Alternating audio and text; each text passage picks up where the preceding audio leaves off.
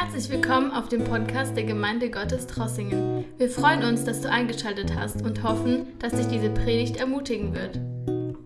Heute Abend sind wir in 1. Timotheus Kapitel 1. Wir betrachten diesen Epistel und möchten miteinander 1. Timotheus Kapitel 1 lesen ab Vers 3. Wir haben letztes Mal, hat Othniel über Vers 1 und 2 gesprochen und ich nehme jetzt den Abschnitt 3 bis 11. Mein Thema ist, etwas Festes muss der Mensch haben. Es reicht nicht, wenn wir etwas Unfestes, wir brauchen etwas Festes. Und Paulus hat in diesem Abschnitt, wir werden sehen, er kämpft um das gesunde Evangelium. Das gesunde Evangelium ist etwas Festes. So jeder von uns braucht etwas Festes, wo du dich dran klammern kannst, das so fest ist, dass dich hält bis ans Ende. Halleluja. Lesen wir 1 Timotheus 1. Könnt es einblenden, wenn ihr wollt. Vielleicht Luther-Übersetzung oder Schlachte 2000 ist besser. Schlachte 2000, genau. Die lese ich. 1 Timotheus 1 ab 3. Ich habe dich ja bei meiner Abreise nach Mazedonien ermahnt, in Ephesus zu bleiben, dass du gewisse Leuten gebietest, keine fremden Lehre zu verbreiten und sich auch nicht mit Legenden und endlosen Geschlechtsregistern zu beschäftigen, die mehr Streitfragen hervorbringen als göttliche Erbauung im Glauben. Das Endziel des Gebots aber ist Liebe aus reinem Herzen und gutem Gewissen und ungeheucheltem Glauben. Also ich finde, find Vers 5 ist wie ein Schlüsselvers in diesem Abschnitt, das ich heute behandle. Davon sind einige abgeirrt. Von was? Von der Liebe. Die Hauptsumme alles Gebots, übersetzt Luther, ist Liebe. Von dieser Liebe sind einige abgeirrt und haben sich unnützen Geschwätz zugewandt. Sie wollen Lehrer des Gesetzes sein, und verstehen doch nicht, was sie verkündigen und als gewiss hinstellen. Wir wissen aber, dass, Gesetz, dass das Gesetz gut ist, wenn man es gesetzmäßig anwendet und berücksichtigt, dass einem Gerechten kein Gesetz auferlegt ist, sondern Gesetzlosen und Rebellischen, Gottlosen und Sünden und Unheiligen und Gemeinen, solchen, die Vater und Mutter misshandeln, Menschen töten, Unzüchtigen, Knaben schänden, Menschenräubern, Lügnern, Meineidigen und was sonst.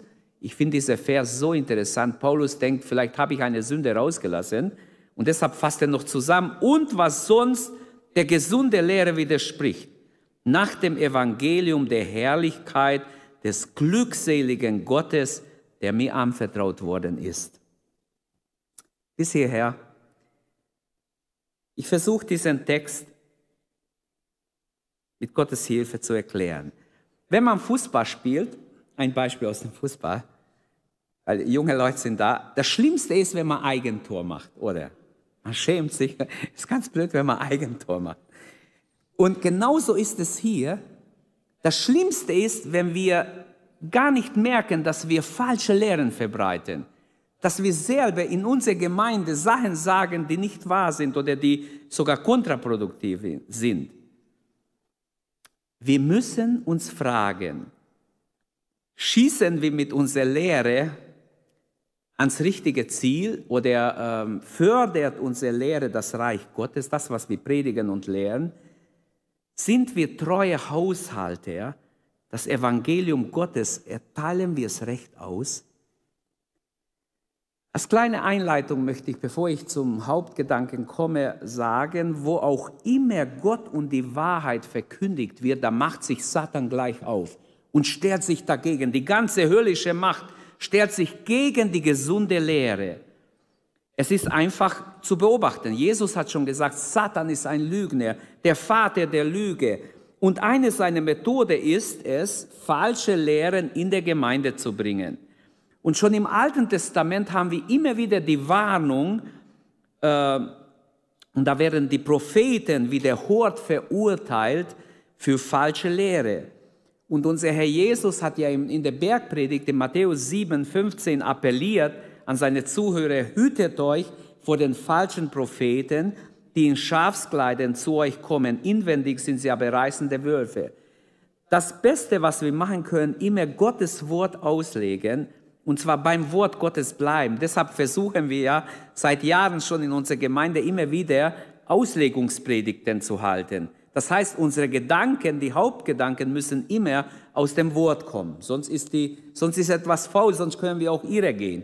Weil es gibt allerlei Lehren über dies und das und jenes und alles wäre gut und vielleicht auch interessant, aber nicht alles erbaut das Volk Gottes und manches schadet sogar. Deshalb, unser Herr appelliert, hütet euch vor den falschen Propheten, die in Schafskleidern zu euch kommen, inwendig sind sie aber reißende Wölfe. Aus diesem Grund ist ja wichtig, dass ein Bibellehrer oder ein Verkündiger des Wortes Gottes einen geistlichen Zuhause hat.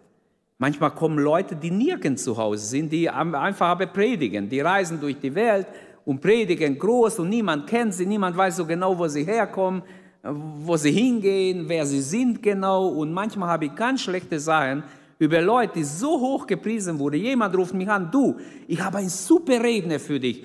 Du, das ist was Einzigartiges. Nie im Leben habe ich sowas gehört. Der predigt sowas von gut. Schau mal, der ist hier bei uns gewesen. Bitte nimm ihn, lade ihn ein. Das, du wirst es nie bereuen. Ich habe gegoogelt, kurz, kurz nur geguckt und habe eine Predigt von ihm einfach angefangen zu hören, wo ich gehört habe, wie er redet, was er redet. Habe ich gedacht, nee, der kommt in unsere Gemeinde nicht. Und wenn er kommt, sitzt er da und wenn irgendein Jugendlicher predigt weil ich das Empfinden hatte, er hat keine gesunde Lehre. Er kann zwar sehr gut reden, aber was er redet, er umredet Dinge, er kommt nicht zu dem Punkt. Er liest einen schönen Text, aber redet irgendwas. Und deshalb, ich freue mich, dass Sie ihn nicht eingeladen haben. Inzwischen habe ich viel Schlechtes über ihn gehört. Selbst die haben mich gewarnt, die, die ihn so empfohlen haben, weil ihn mehrmals eingeladen haben und dann kennengelernt haben. Ich habe ja damals nichts gewusst, nichts Schlechtes über ihn gewusst, aber die Lehre ist manchmal, du merkst an bestimmte Aussagen und bestimmte Ideen, was Menschen haben, wo sie hinwollen. Er war so eingebildet von sich, wie wenn er der größte Apostel aller Zeiten wäre. Und der Herr Jesus sagt, es ist wichtig, dass einer, der das Evangelium prägt, inwendig auch in Ordnung ist. Aus diesem Grund denke ich, ist ganz wichtig, dass man auch geistlich zu Hause ist, weil wenn ich in einer Bewegung bin, ich muss als Pastor jeden Monat einen Monatsbericht abgeben. Wie oft ich geprägt habe, wie oft ich Bibelstunde gemacht habe, wie oft ich mit Menschen geredet habe oder so. Wenigstens, ich, ich muss jeden Monat ausführen. Das ärgert mich manchmal, aber das mache ich seit fast 35, 40 Jahren schon. Muss ich jedes Mal, manchmal vergesse ich es, muss ich schnell nachholen. Und, und ob sich jemand bekehrt hat, steht auch drauf, ob du Tagungen hattest oder Bibelwoche oder Gebetswoche oder sonst was. Wir haben so eine Liste und das ist halt in der Gemeinde Gottes dann alle so. Und manche ärgern sich drüber, aber es ist einfach wichtig, Rechenschaft zu geben. Und wenn jemand ähm, nachfragt, musst du auch Rede und Antwort stehen. Okay, Menschen, die nirgends zu Hause sind, denke ich, äh, sind mit Vorsicht zu genießen. In der Rede vom Ölberg, in Matthäus 24, wo Jesus über die Endzeit redet, da hat er auch gesagt, am Ende werden viele falsche Propheten auftreten und viele verführen, sogar falsche Christusse werden aufstehen und sie werden Zeichen und Wunder tun und wenn möglich sogar versuchen, die Auserwählten Gottes zu verführen. Das ist schrecklich. Matthäus 24, 11 und Vers 24. Auch der Apostel Paulus warnt immer wieder in seinen Briefen vor solchen Leuten. Ähm, der Apostel Petrus in 2. Petrus 2, Vers 1 steht, es waren auch falsche Propheten unter dem Volk, wie auch unter euch falsche Lehre sein werden. Er spricht es prophetisch aus in der Urgemeinde, die verderbenbringende Parteiungen heimlich einführen werden. Auch der Apostel Johannes, der 30 Jahre später noch seinen Brief schreibt, also er war der jüngste, man denkt circa 25 bis 30 Jahre später, heißt es in seinem Brief, 1. Johannes 4.1, viele falsche Propheten sind in die Welt hinausgegangen. Also die Finesse und die Gefahr der falschen Lehren oder die Finesse, die vom falschen Lehren ausgeht, liegt in dieser schlaue Verdrehung der Wahrheit. Und jetzt kommen wir zum Text. Wie gehen wir mit, mit falschen Lehren um, sollten wir eigentlich fragen. Wenn wir merken, jemand lehrt nicht Gottes Wort, lehrt Gottes Wort verkehrt, der sollte eigentlich bei uns nichts zu sagen haben. Paulus enthüllt hier vier Tatsachen über falsche Lehre. Das erste ist, ihr Irrtum, ihr Ziel als zweites, ihre Motive werden aufgedeckt hier und die Auswirkung, wenn man sie lehren lässt, was passiert. Ich kann nicht alle sehr ausführlich behandeln in ein paar Minuten, aber ich versuche, was ich kann. Der Irrtum der falschen Lehre, Vers 3 und 4, ich habe dich ja bei meiner Abreise nach Mazedonien ermahnt, in Ephesus zu bleiben, dass du gewisse Leute gebietest. Das Wort gebieten ist da. Er fängt aber mit Ermahnen an. Ich habe dich ermahnt, Parakaleo übersetzt, also ich habe dich, man könnte es auch mit betteln übersetzen, ich habe dich angefleht oder gebettelt, dringend gebeten, bleib bitte da. Timotheus wollte nicht bleiben, er war wahrscheinlich zu jung, er hat gesagt, ich bin den, diesen ihr, ihr Lehren gar nicht gewachsen, wie soll ich da? Und Ephesus ist die Hauptgemeinde in Kleinasien. Es ist wahrscheinlich wie ein Zentrum für alle anderen Gemeinden. Und es war die wichtigste Gemeinde, die sie in Kleinasien hatten. Und ich habe dich ermahnt, oder das Wort zeigt, dass es sehr ernst, er hat gefleht, bleib bitte da. Und du kannst sie, kannst ihnen gebieten, du hast meine volle Autorität, gebiete ihnen, gewisse Lehren gar nicht mehr zu bringen. Also, man kann sagen, äh, Timotheus will nicht bleiben, er gehorcht aber, er bleibt da. Paulus muss weiterreisen und er beauftragt Timotheus, was er machen soll. Das Wort gebieten ähm, kann auch übersetzt werden vom Griechischen mit befehlen. Es ist also ein Befehlwort vom Militär her. Wie kann jemand befehlen in der Gemeinde? Heute würde man sagen, Wer bist du, dass du befehlst? Wir sind alle gleich im Herrn. Man akzeptiert nicht Autorität. Man will jeden gleich haben, damit jeder so machen kann, ungefähr was er will. So weit wie möglich, dass man frei ist und, und sich bewegen kann, wie man möchte. Aber ich glaube, es gibt Autorität in der Gemeinde auch heute, ob es uns passt oder nicht, ob es mir passt oder nicht. Es gibt auch über mich Autorität und über uns alle. Und wir müssen aufpassen, wenn Gott etwas in seinem Wort befiehlt, dann ist es Ja und Amen. Ist besser, wir beugen uns davor, weil sonst gehen wir direkt gegen Gott und es wird uns nicht gut gehen. Gebiete steht hier. Luther übersetzt mit Gebiete, Parangelo, also Befehle. Steht im, glaube ich, im Bauers Wörterbuch. Befehle, ein Befehl geben. Wie kann ein junger Mann einer, der von Paulus eingesetzt ist, Befehl geben anderen Lehrern, die in der Gemeinde in Ephesus lehren. Es geht aus dem Zusammenhang sogar vor, dass es Älteste der Gemeinde sind, nicht nur irgendwelche Leute. Sie sind schon Älteste der Gemeinde und lehren verkehrte Lehren. Also falsche Lehren können nicht nur auf leichte Schulter genommen werden, sondern müssen konfrontiert werden, müssen gestoppt werden. Und Timotheus, gerade der junge Timotheus, soll das tun. Paulus hatte diese Entwicklung durch den Heiligen Geist vorausgesagt. Denn wo hat er es gesagt? Wir lesen es einige Zeit vorher, als er Abschied genommen hat in Milet. Da kam auch die Älteste von Ephesus hin. Dort am Fluss, bevor sie oder am Mittelmeer, bevor sie losgeschifft sind, knieten sie im Sand hin und beteten. Und Paulus hat mit Tränen gesagt, ich sage euch voraus, unter euch werden gräuliche Wölfe kommen, werden Männer aufstehen, die falsche Lehren verkündigen werden. Also der Heilige Geist war so über Paulus, er hat Prophetie weitergegeben, genau das geht in Erfüllung. Timotheus muss es jetzt gut machen, er muss sich dagegen stellen, er muss sich dagegen wehren. Aus eurer eigenen Mitte, so hat es gesagt, werden Männer verkehrte Dinge reden und die Jünger an sich ziehen. Das ist die Erkennungszeichen eines falschen Lehre. Er will gar nicht an Christus binden, er will an sich binden. Er muss gut dastehen.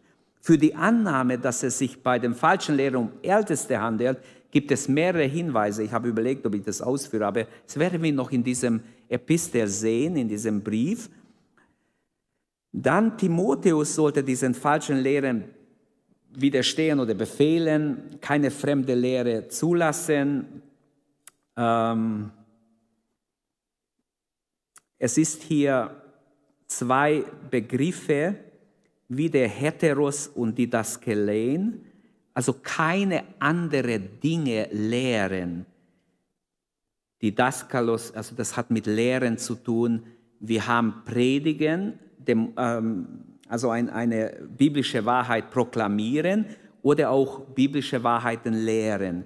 Und hier ist ganz klar, Paulus gebraucht dieses äh, Wort hier und es ist ganz wichtig, dass wir sehen, es ist nicht egal, was wir lehren. Die Lehre der Irrlehren war anders als die geoffenbarte Wahrheit der Apostel, die Gott ihnen offenbart hat. Und in der Urgemeinde, sie haben geglaubt, das, was uns Jesus gelehrt hat, so wie der Herr uns das Evangelium offenbart hat, so ist es richtig. Und keine andere fremde Lehre, die widersprechen, die müssen gestoppt werden. Also die Lehre der Apostel war wie Standard, an dem hat man alles gemessen. Und Paulus hat ja, nachdem Gott ihm begegnet ist, hat er sich später mit denen in Jerusalem getroffen, um zu sehen, ob sein Verständnis vom Evangelium mit ihrer gleich ist. Und es kam raus, genau gleich weil ihm Jesus offenbart hat, wie er jetzt das Alte Testament verstehen soll. Und es handelte sich offenbar um eine abgegrenzte Gruppe wahrscheinlich in der Gemeinde, die auch auf Timotheus wahrscheinlich versucht haben, Einfluss zu nehmen, die aber zur Gemeinde gehören. Und das Wort, was hier steht, sie haben Mythen und Genealogien, also vom wörtlich übersetzt, Mythen und Genealogien, also, Geschlechtsregister ist altes Lutherdeutsch, aber es geht um bestimmte Abstammungen.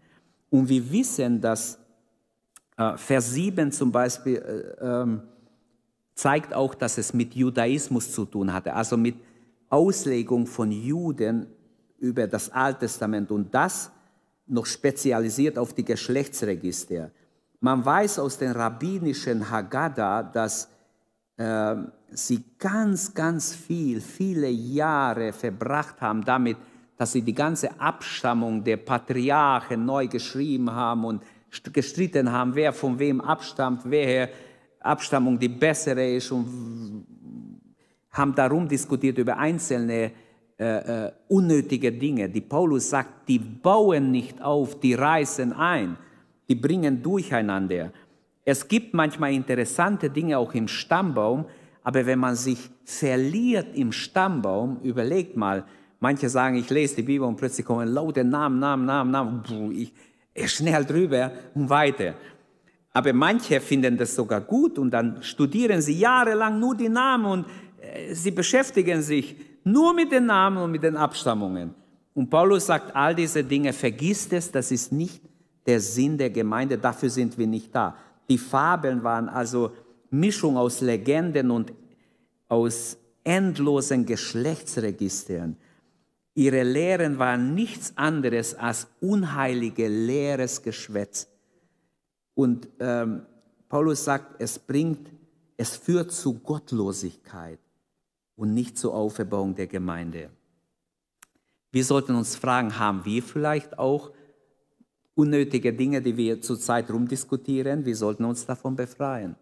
Gott will, dass wir um das Evangelium, unsere, unsere Diskussion, unsere äh, Gedanken sollen sich um das Evangelium, um den Kern des Evangeliums drehen. Ähm ich denke, in der endzeitlichen ähm, Bedrängnis ist die Gemeinde wieder in in die Gefahr, dass man in bestimmte Verwirrungen hineingenommen wird oder hineinkommt und dass das uns beherrscht. Wir müssen aufpassen. Auch hier kehrt sich das Ende zum Anfang. Das heißt, der Weg der Gemeinde Jesu ist kurz vor dem Ziel ähnlich wie bei Anfangszeit. So ist dieser Schriftabschnitt, glaube ich, gar nicht so unwichtig. Zuerst habe ich gedacht, oh, gefällt mir nicht. Diese ganze Gesetzeslehre da aufzurollen, falsche Lehren. Auf, alle, auf allerlei Weise sollten und sollen die Leute von Jesus und von seiner Gnade ähm, gelehrt werden, überzeugt werden. Und daran ist Satan nicht interessiert. Er wird alles machen, dass wir mit unnötigen Dingen uns beschäftigen, die niemand helfen. Und deshalb, das bringt uns zum zweiten Punkt, das Ziel der falschen Lehre. Vers 5 und 6. Paulus stellt das Endziel des Gebots ihren Zielen gegenüber. Und das finde ich so schön. Das war für mich etwas Neues, diese Tage, wo ich dieses Wort betrachtet habe. Paulus stellt das Endziel des Gebotes Gottes ihren falschen Zielen entgegen. Er stellt es auf den Leuchter und er sagt, Gottes Gebote haben ein gutes Ziel. Amen. Ein sehr gutes Ziel. Das Endziel des Gebots aber ist Liebe. Liebe, echte Liebe, bedingungslose. Agape steht hier. Es ist Agape-Liebe. Es ist aus reinem Herzen eine Liebe, die nicht geheuchelt ist, sondern aus reinem Herzen, aus einem guten Gewissen und aus ungefärbtem Glauben kommt. Also, sie wollen in der Gemeinde Liebe aus reinem Herzen hervorbringen. Die Gebote Gottes sind nicht gegeben, um rumzudiskutieren über Randdinge, sondern sie sind gegeben, um Liebe hervorzubringen. Liebe ist in der Tat Kennzeichen des Christentums. Hat der Jesus gesagt, daran erkennt die Welt, wenn ihr einander liebt. Jesus sagt, das ist das Kennzeichen. Oder auch Johannes schreibt in 1. Johannes 4, 7, Geliebte, lasst uns einander lieben, denn die Liebe ist aus Gott. Und jeder, der liebt, ist aus Gott geboren und erkennt Gott. Wer nicht liebt, hat nicht erkannt, dass Gott die Liebe ist. Also diese Agape-Liebe ist eine auf Entscheidung basierende Liebe. Ich entscheide mich dafür, ich bin entschlossen dafür. Ich werde mich nicht mit unnötigen Dingen befassen, ich will mich mit der Hauptsache befassen. Die Hauptsumme der Dinge, der Gebote Gottes, sein Ziel ist eigentlich, diese Liebe hervorzubringen. Und die Liebe ist gar nicht so zufällig, wie wunderbar doch der Heilige Geist alles lenkt. Die Bibel ist ein Wunderwerk.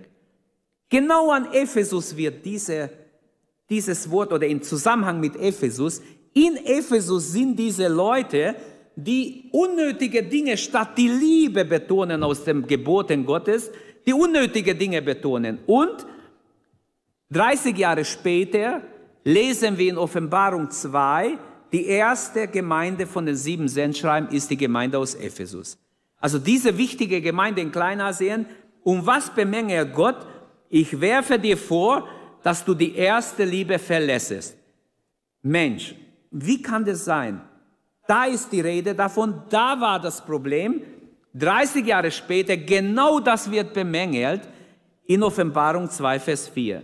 Erinnere dich, wovon du gefallen bist. Du hast die erste Liebe verlassen. Und Gott sagt, kehre um, tu Buße. Wenn nicht, komme ich gegen dich. Werde diese Gemeinde auslöschen. Ich werde euer Leuchter aus seinem Platz stoßen. Diese Liebe ist Adel, ist Bestimmung, ist Aufgabe der Gemeinde Jesu. Es ist eine Entscheidung nötig. Entscheide dich, ich will die Hauptsumme des, der Gebote Gottes haben, leben. Ich will diese echte Liebe haben. Amen. Diese Liebe macht den Unterschied im Leben eines Christen. Ich kenne auch lieblose Christen.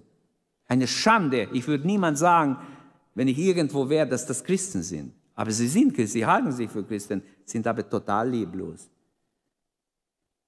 Von diesem Ziel des Gebots sind einige abgeirrt. So geht Vers 6 weiter. Sie sind von der Liebe abgeirrt. Frage, sind wir in der Liebe? Bin ich in der Liebe? Bist du in der Liebe? Oder sind wir abgeirrt von dieser Liebe Gottes? Dazu ist Selbstverleugnung, Aufopferung nötig, dass wir in der Liebe sind. Und diese Art Liebe wird aus drei Quellen gewonnen. Und das steht hier im Vers 5. Aus einem reinen Herzen. Der Psalmist sagt, wer darf aufsteigen auf den Berg des Herrn? Wer darf an seiner Stätte bleiben? Stellt euch vor, Jerusalem, bergig. Oben ist die Begegnungsstätte Gottes. Jetzt nach später der Tempel. Damals gab es noch keinen Tempel. Der Zelt Gottes stand oben. David hat es hinstellen lassen. Wer darf hinaufgehen und auf dem Berg des Herrn stehen? An diese heilige Stätte. Wer darf es? Und dann kommt die Antwort, der unschuldige Hände hat und reines Herz hat. Also ich sehe hier ein, ein klarer Hinweis auf diese reines Herzens. Liebe aus einem reinen Herzen. Ein reines Herz ist nur der, der gereinigt ist durch Jesu Blut, der wiedergeboren ist. Oder im Psalm 51 betet David, oh Gott, erschaffe in mir ein reines Herz, nachdem er gesündigt hat, in Sünde gefallen ist. Er weint vor Gott, er fleht. Herr, nimm deinen Geist nicht von mir, schaff in mir ein reines Herz. So hat er mit Gott gerungen. Im Psalm 73 ruft er später, für wahr, Gott ist Israels Gut oder Israels Schatz für die, die reines Herzen sind. Jesus kommt in der Seligpreisung, äh, Matthäus 5, Vers 8, selig sind die reines Herzen sind. Und so könnten wir weitermachen. Gemeint ist ein reines Herz, das, das durch die Wiedergeburt gewaschen ist, im Wasserbad des Wortes, gereinigt ist, das Gehorsam ist Gott gegenüber, dem Wort Gottes, dem Gebot Gottes gegenüber. Also die Quelle, die Quelle ist, diese Liebe kommt aus einem reinen Herzen, Zweitens, eine zweite Vorbedingung für ein reines Herz ist ein gutes Gewissen. Ein gutes Gewissen, und da könnten wir sehr viel darüber sagen. Da steht das Wort Agathos. Das heißt gut. Wer hat schon ein gutes Gewissen? Nur der, der gereinigt ist, der reine Gedanken hat, reine Fantasie, der sich nicht beschmutzt mit Dingen dieser Welt, hat reine Fantasie. Meine Fantasie oder deins kann auch verunreinigt werden. Deshalb ist deine Aufgabe und meine Aufgabe, dass wir aufpassen. Entweder beschäftigt es eine Person oder klagt es eine Person an. Mein Gewissen kann mich anklagen. Wenn etwas da ist, wird mich sofort anklagen. Der Verstand kann zwischen richtig und falsch unterscheiden. Wird ein Grundsatz verletzt, reagiert das Gewissen mit Gefühlen wie Scham oder, oder auch Schuld oder Zweifel oder Angst, Reue, Verzweiflung und so weiter. Titus 1,15 wäre auch ein Parallele. Diejenigen, die ein reines Herz haben oder reine Gedanken, reine Fantasie haben, die sich nicht mit schmutzigen Dingen beschäftigen, diejenigen werden nicht von ihrem Gewissen verurteilt. Und hier geht es darum, die Quelle diese echte Liebe, also das Ziel des Geburts Gottes, darum geht es mir noch. Und Vers 5 verlasse ich nicht so schnell. Die, die hat mich richtig gesegnet. Vers 5 zeigt, die Quelle dieser Liebe ist zweitens ein reines Gewissen. Paulus schreibt von sich, dass sein Absicht ist, immer vor Gott ein reines Gewissen zu haben. Er sagt es auch Timotheus, hab immer ein reines Gewissen vor Gott. Er weiß, wie wichtig das ist im Dienst. Wenn ich kein reines Gewissen habe, kann ich nicht predigen. Wirklich, wenn mich etwas anklagt, dann komme ich mir vor wie ein Hund, der geschlagen ist. Wie soll ich überhaupt vor Menschen stehen, wenn, wenn ich angeklagt werde? Schließlich kommt die Liebe drittens aus einem ungeheuchelten Glauben. Also wir haben die Liebe, aus einem reinen Herzen, aus einem guten Gewissen und aus ungeheucheltem Glauben, der nichts vortäuschen muss, der so ist, wie es ist, ganz echt. Wahres Vertrauen und Liebe, die gehören einfach zusammen. Die falsche Lehre haben einen geheuchelten, einen falschen Glauben, nicht einen ungeheuchelten Glauben. Er stellt ihnen praktisch etwas wie so ein Spiegel vor ihnen, Sie können daran sehen, wie falsch sie sind. Und ich finde, das ist nur der Heilige Geist, der das machen kann. In so ein negativer Text diese wunderbare Perle baut hinein. Vers 5 ist praktisch, das sprengt alles. Also wenigstens so habe ich es empfunden. Das sprengt das Ganze und bringt Gottes Licht hinein, Gottes Herrlichkeit hinein.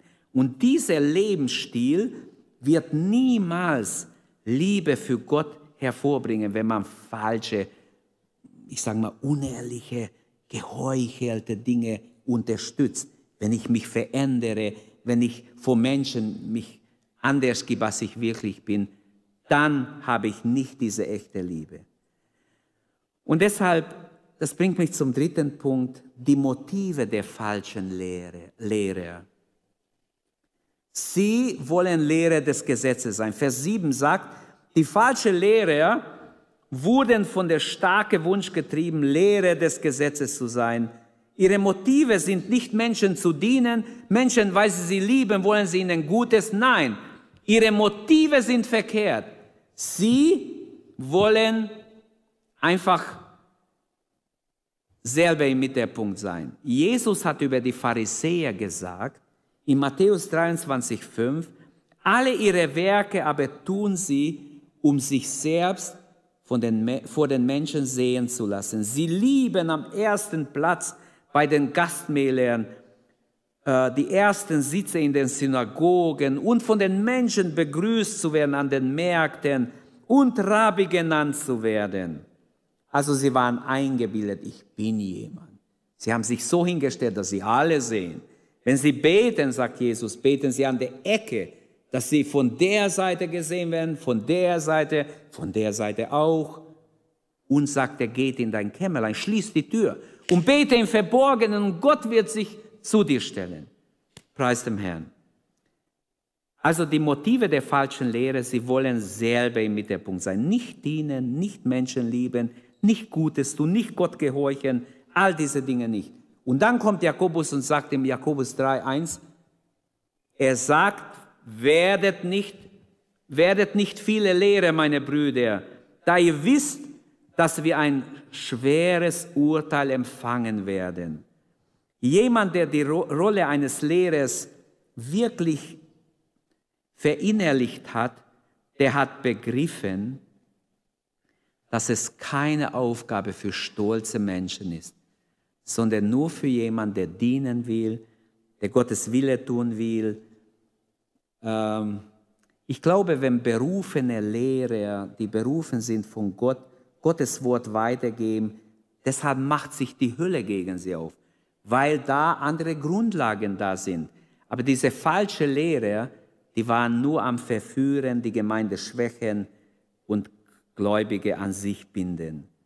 Deshalb muss uns bewusst sein, wir stehen vor Gott für das, was wir lehren, was wir sagen, was wir Zeugnis geben, was wir predigen. Deshalb sollten wir ganz, ganz ehrlich sein in unser Zeugnis geben. Im Zweiten Weltkrieg hat jemand erzählt, der dabei war, hat sich eine Truppe von Soldaten von einer größeren Bataillon einfach abgetrennt aus Versehen im Wald. Sie haben sich verloren. Und sie merkten, irgendwie sind die Feinde in der Nähe. Aber sie haben Angst bekommen, wo sind unsere Kameraden? Und sie haben links, rechts geguckt und sie, sie haben die nicht gefunden. Und sie waren ganz verunsichert, eine kleine Gruppe Soldaten. Und plötzlich steht ein Mann in der Uniform eines Unteroffiziers, in ihrer Uniform vor ihnen und winkt ihnen und sagt, ohne Worte, folgen. Und sie folgen ihm. Und dann gehen sie links, rechts, er führt sie ein bisschen durch den Wald und plötzlich merken sie, sie stehen im feindlichen Lager, sind umzingt von feindlichen Soldaten, haben keine Chance, als die Hände zu erheben, sich zu ergeben. Sie schauen alle diese Unteroffizier an mit ihren fragenden Augen und er fängt an zu lachen und hahaha, er lacht sie aus. Ich habe euch reingelegt. Ich habe euch verführt. Genau das passiert in der Gemeinde Jesu. Wo ich das gelesen habe, habe ich gesagt, genau das passiert. Und wir merken es manchmal nicht, aber die Bibel hat vorgewarnt, dass Wölfe in Schafskleidern in die Gemeinde sein werden. Schafe werden sie nicht schonen, sie werden nur an sich denken. Und so die falschen Lehrer in Ephesus hatten weder Demut noch eine göttliche Berufung. John Stott schreibt an dieser Stelle, ich frage mich dauernd, warum heutzutage so wenig Prediger von Gott gebraucht werden. Es gibt zwar viele beliebte Prediger, aber wenig Vollmächtige, die nämlich in der Kraft des Geistes predigen. Und er schreibt, der Preis solcher Predigt, wie es Paulus tut, die aus Liebe, aus reinem Herzen, mit gutem Gewissen passiert, ist, der Preis dafür ist hoch. Man braucht dazu Demut und den Drang der göttlichen Berufung, um so ein Diener am Evangelium zu sein. Diese falsche Lehre in Ephesus strebte nach Position eines Führers. Sie wollten praktisch ihr Ich, ihr Ego befriedigen. Und das bringt mich zum vierten Gedanke. Ich muss noch schnell fertig machen und dann äh, werden wir ins Gebet gehen. Die Auswirkungen der falschen Lehre. Sie verstehen nicht, was sie verkündigen, sagt Paulus. Und damit gibt er ihnen Schachmatt. Er sagt, sie verstehen gar nicht, was sie groß erklären und so gewiss darstellen. Ähm, man kann auch Dinge nicht einfach so verstehen. Sie müssen geistlich beurteilt werden, heißt es an anderer Stelle. Manche Dinge kann man nur geistlich verstehen. Nur der Heilige Geist kann uns das Wort Gottes klar machen. Psalm 19, Vers 8, das Gesetz des Herrn ist vollkommen. So ist das Gesetz nach Römer 7, Vers äh, 12 heilig und das Gebot ist heilig und gerecht und gut. Das Problem ist nicht beim Gesetz. Das Problem ist bei uns. Und diese Leute haben mit mosaischer Gesetz rumgespielt und rumgemacht, aber sie haben selber nicht verstanden. Paulus weiß es, er hat es kapiert und das Gesetz, sagt er, ist, ist nicht für die, die sich an, de, an Gottes Gebote oder die gerecht leben, sondern das Gesetz ist ja für die Sünder. Die haben wahrscheinlich so gelehrt, es ist für uns alle, aber sie haben nicht verstanden, um was es eigentlich geht im Gesetz.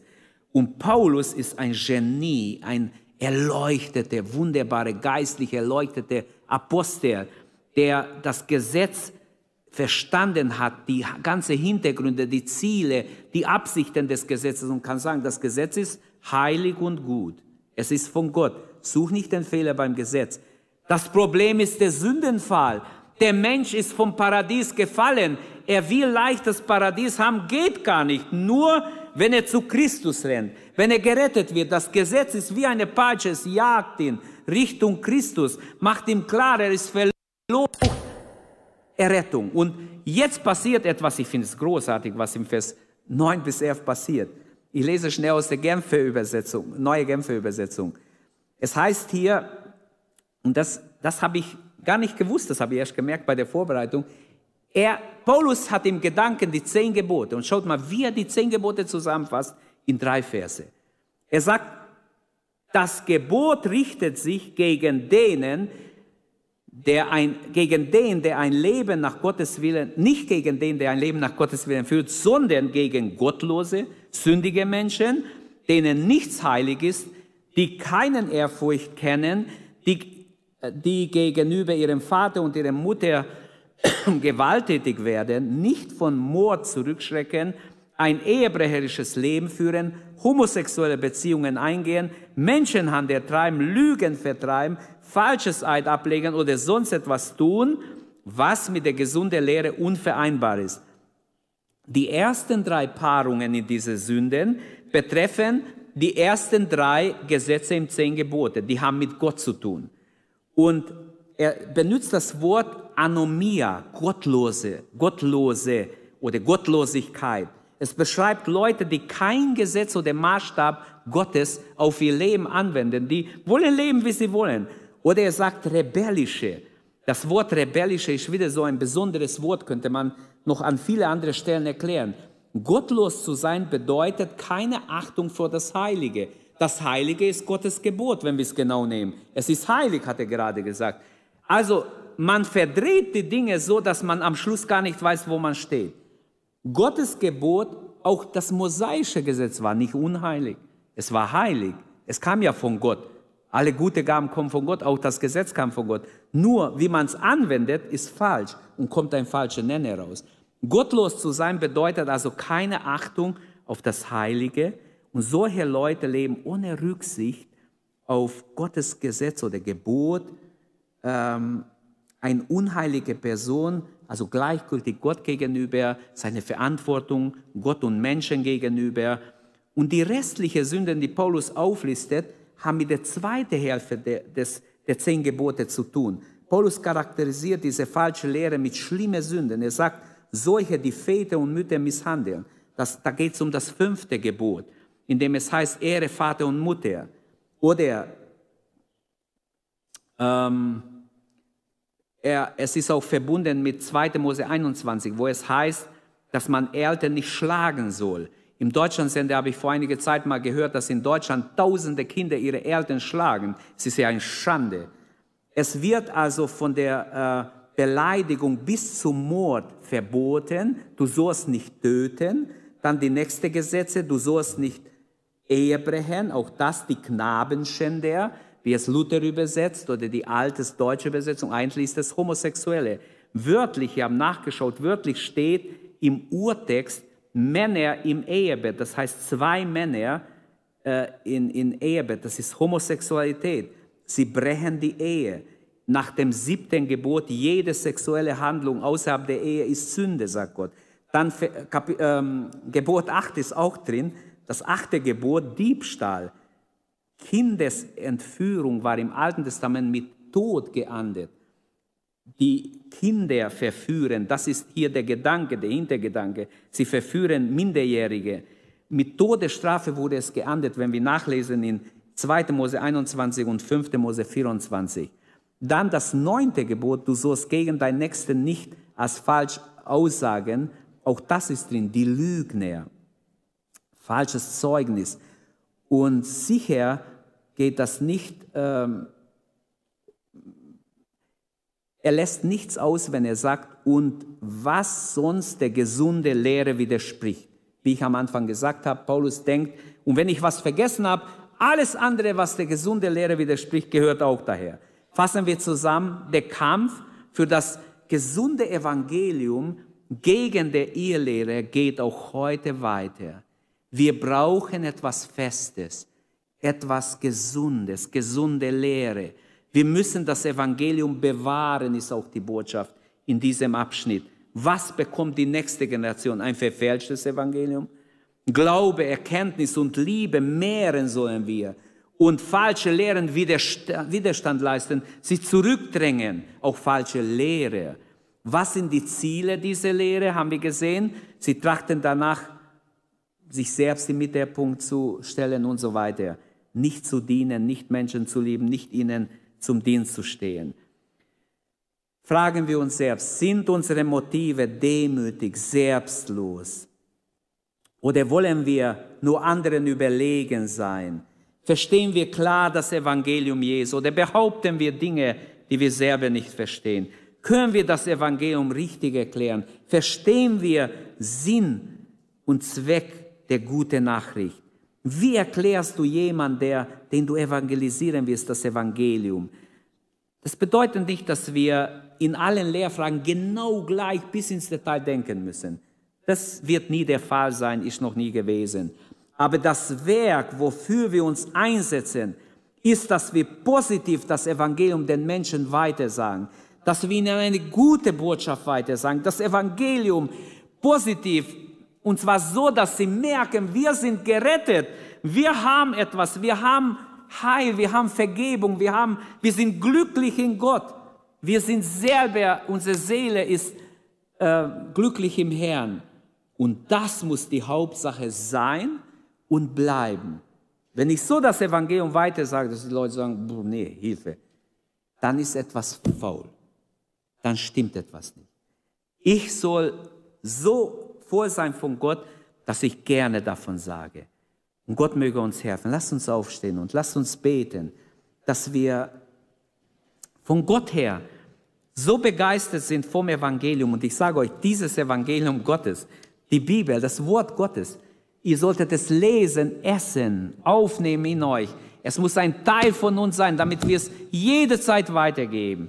Ich freue mich immer, wenn, wenn ich mit Leuten reden kann und wenn ich sehe, sie hören zu, sie nehmen es an. Wie wunderbar, wie schön.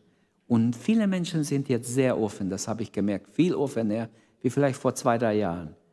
Die Menschen sind offen. Lasst uns in Liebe, die Hauptsumme oder das Ziel des Geburts ist ja Liebe aus reinem Herzen. Diese Liebe müssen wir haben beim Weitergeben des Evangeliums. Danke, dass du unsere Predigt angehört hast. Wenn dich die Botschaft angesprochen hat, dann teile sie gerne mit deinen Freunden und Bekannten, dass auch sie diese Predigt hören können. Wir wünschen dir Gottes Segen.